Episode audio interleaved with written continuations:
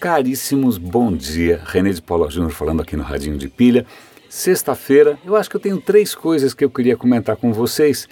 Eu acho que a primeira delas é, me chamou a atenção porque a gente vê tanto hype em cima de inteligência artificial, isso e aquilo, usos para cá, usos para lá, mas este é um uso que, puxa, acho que vale a pena chamar a atenção. É o uso da inteligência artificial é, em favor de quem tem problemas de acessibilidade.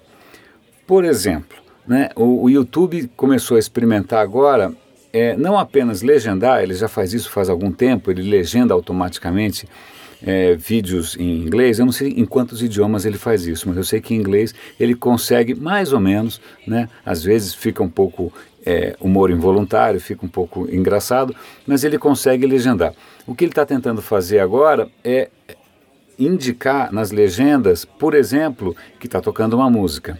Por exemplo, que as pessoas estão rindo. Não é mais ou menos como quando você assiste TV tá, você liga lá o closed caption, que é justamente para quem tem problema de audição. É, o YouTube está fazendo isso é, automaticamente nos vídeos, indicando é, porta bateu, música de fundo, as pessoas estão rindo. Isso é bacana, aparentemente faz bastante diferença para quem tem um problema auditivo. Da mesma maneira, esse, eu vou dar o link para esse artigo, é um artigo da Technology Review, né, como sempre, minha fonte preferida de informações, porque os caras são bastante imparciais, corretos, né? eles, eles, eles tentam evitar um pouco o oba-oba, é, mas também, inclusive, para deficientes visuais. Né, que de repente ele está vendo uma foto no Facebook, e acho que o próprio Facebook está começando a fazer isso, que é colocar informações de, em que o robô, a inteligência artificial, tenta reconhecer os objetos que estão naquela foto e ele gera metadados para eventualmente algum programa ler. Olha, essa foto aparentemente tem uma praia, aparentemente tem pessoas, aparentemente elas estão felizes. Né?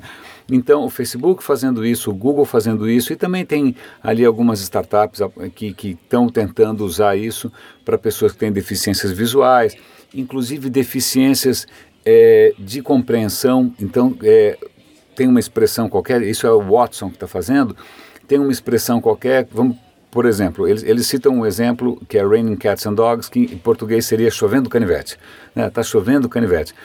Para alguém que não tem a compreensão né, a todo vapor, chovendo canivete parece um apocalipse. Então o que o Watson faz traduz essas expressões para coisas um pouco mais compreensíveis, como está chovendo muito. Né? Tá cho é, eu ia falar chovendo a rodo, mas também não ajuda muito.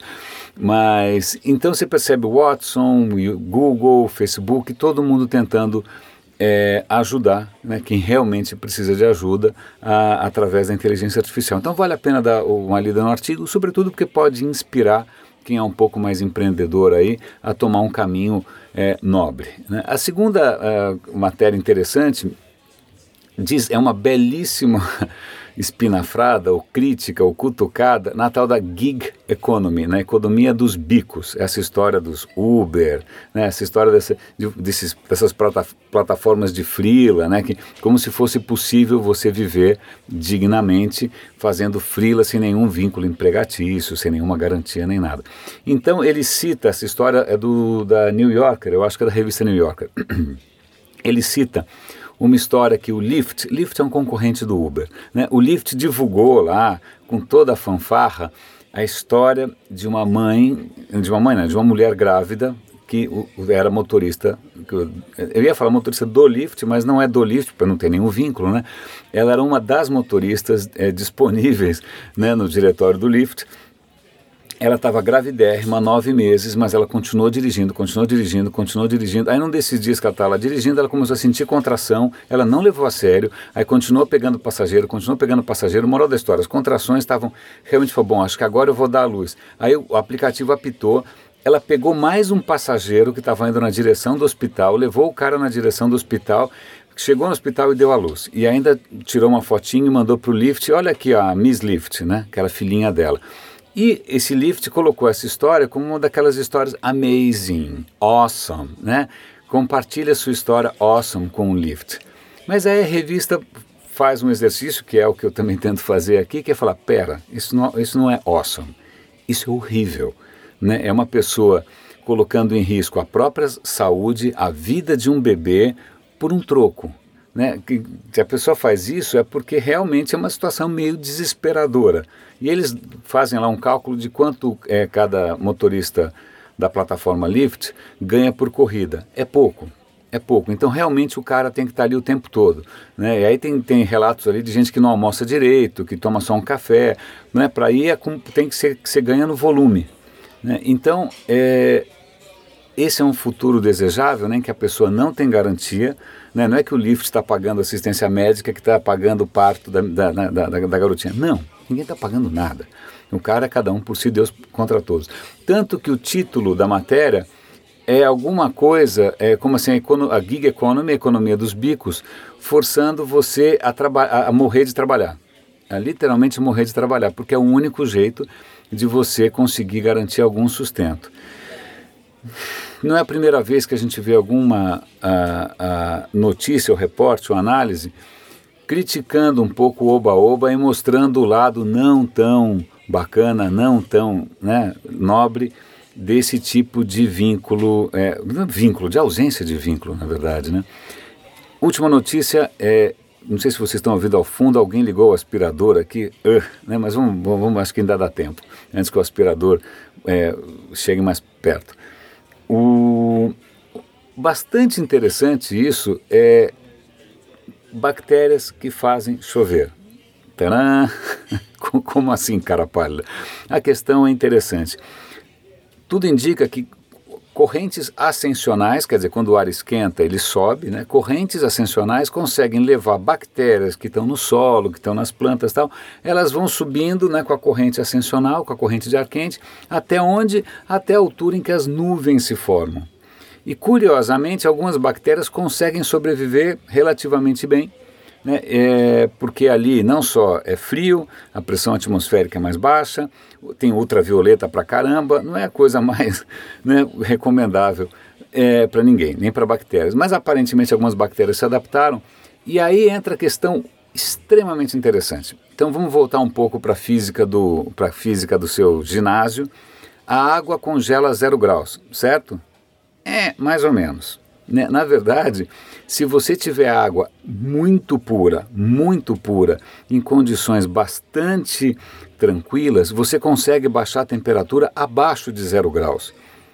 Por quê? Porque na verdade a água congela a zero graus porque normalmente a água tem alguma partícula em suspensão que serve como um catalisador do congelamento. Né? Congelamento significa que os átomozinhos assumem uma estrutura mais ou menos cristalina, ele começa a fazer cristais de gelo. Esses cristais, para começar a se formar, eles precisam de uma mãozinha, eles precisam de uma dica, eles precisam de um pontapé inicial. Como normalmente a água tem algum tipo de impureza, essa impureza acaba catalisando o processo, o processo de formação de cristais de gelo. Se não tiver nada disso, a água nem sabe o que fazer e demora muito até começar a fazer isso por conta própria. Pois bem, nas nuvens, naquelas condições ali, a temperatura em que a água está não é propícia à formação de cristais de gelo. Em princípio, não seria o suficiente. Não seria o suficiente a menos que tivesse alguma mãozinha. Quem dá essa mãozinha? Algumas bactérias que por acaso chegam até as nuvens.